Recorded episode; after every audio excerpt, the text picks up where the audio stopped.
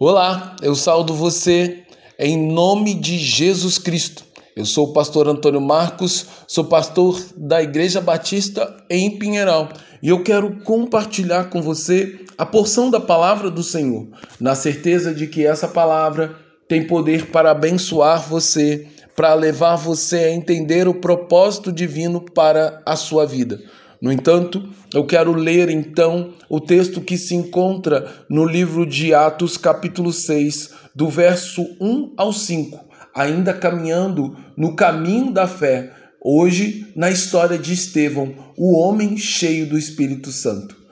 Diz assim a palavra do Senhor: Naqueles dias, aumentando o número de, dos discípulos, houve murmuração dos helenitas contra os hebreus porque as viúvas deles estavam sendo esquecidas na distribuição diária. Então os doze convocaram uma comunidade dos discípulos e disseram: Não é correto que nós abandonemos a palavra de Deus para servir à mesa. Por isso, irmãos, escolham entre vocês sete homens de boa reputação, cheios do Espírito Santo e de sabedoria, para encarregá-los desse serviço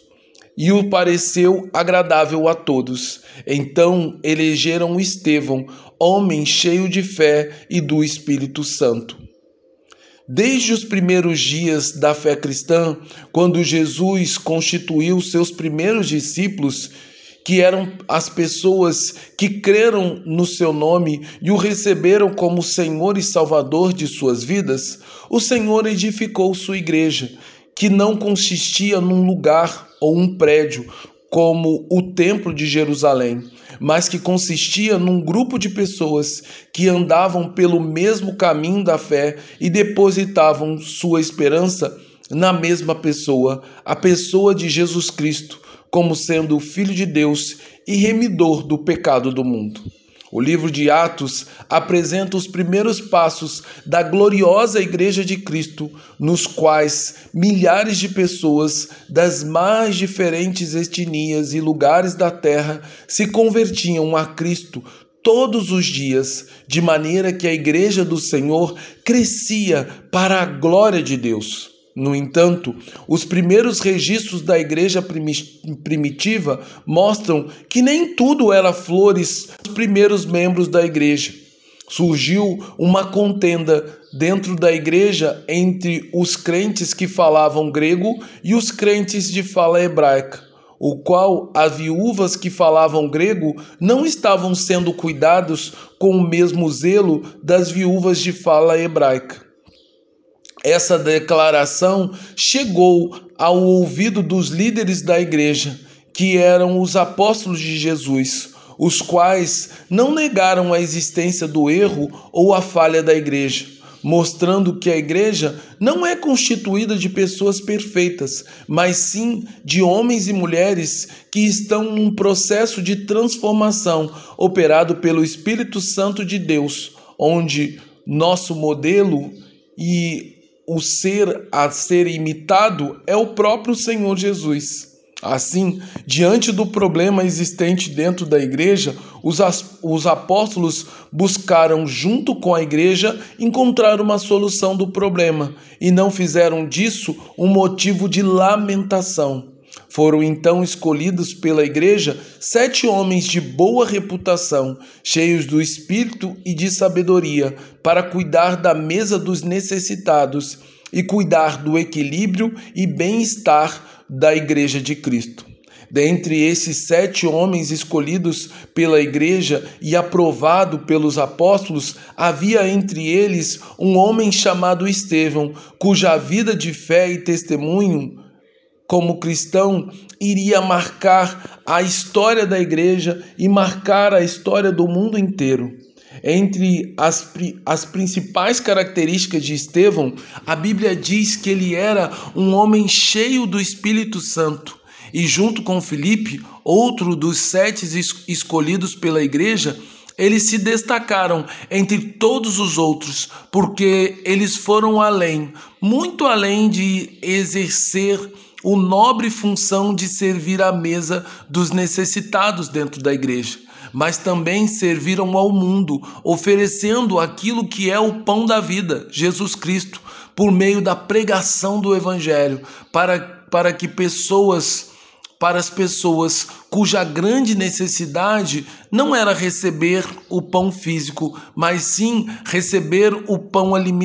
o pão espiritual, que alimentaria e mataria a sede que existia em suas almas. Dessa forma, Estevão se tornou mais do que uma simples fonte de bênção para a igreja, ele se tornou uma fonte de bênção para o mundo inteiro. Através de sua coragem dada pelo Espírito, ele pregava o evangelho da salvação com muita ousadia. O testemunho de fé e de coragem de Estevão ecoou durante séculos, fortalecendo os enfraquecidos e amedrontados pela ira do mundo e serve de exemplo para aqueles que desejam fazer a diferença no mundo por meio da pregação do Evangelho, aqueles que desejam andar pelo caminho da fé. Portanto, através da vida de Estevão, homem cheio do Espírito Santo, nós podemos ver tudo aquilo que o Espírito Santo é capaz de fazer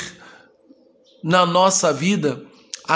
e através de nossa vida. Então, Estevão entendeu que o verdadeiro caminho da fé é aquele que nos faz ser parte da gloriosa Igreja de Cristo sendo solução e não causa de problema que acontece dentro da igreja, porque isto é o que o Espírito Santo faz na vida daqueles que estão debaixo do seu domínio e sobre sua sábia condução. Outro fator marcante na história de Estevão, o homem cheio do Espírito, é que a verdadeira obra do Espírito Santo começa sempre de dentro para fora. Assim, o Espírito Santo começou transformando o coração de Estevão, trazendo justiça e verdade àquele que antes de Cristo vivia mergulhado na mentira e na injustiça do pecado, produzindo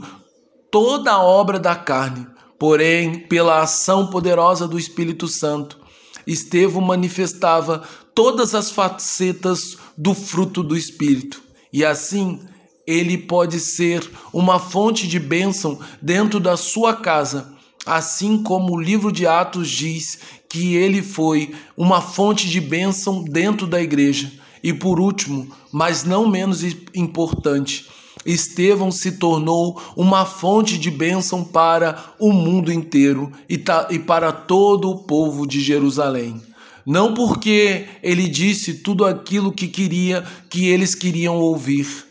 com palavras que eram agradáveis, mas porque ele falou ao povo palavras duras, porém verdadeiras, que eles precisavam ouvir, confrontando com seus pecados, como um legítimo e genuíno servo de Deus, que anda pelo nobre caminho da fé e caminha junto com o povo de Deus, que é a Igreja de Cristo. Estevão é um representante no Novo Testamento daquilo que fizeram os profetas, ou seja, Estevão era a boca de Deus porque estava cheio do Espírito. Por isso, baseado na vida de Estevão, servo de Cristo, eu convido você a andar pelo caminho da fé, onde você está cheio do Espírito Santo e é conduzido e orientado por ele em todas as suas ações. Convido você a fazer da Igreja de Cristo não um lugar para murmurar os seus defeitos, mas para ser uma fonte de solução para os seus problemas, sendo fonte de bênção para seus irmãos, assim como você deve ser uma fonte de bênção para sua própria família, como também, e por último, você deve ser uma fonte de bênção para o mundo inteiro, através do seu testemunho de fé e compromisso com a palavra da verdade. Assim, a minha oração é que possamos, pela fé, ser parte integrante da Igreja de Cristo, sendo cheio do Espírito e manifestando por toda parte o fruto do Espírito, que edifica a Igreja e abençoa o mundo. Em nome e por amor de Cristo. Agora, que o amor de Deus Pai,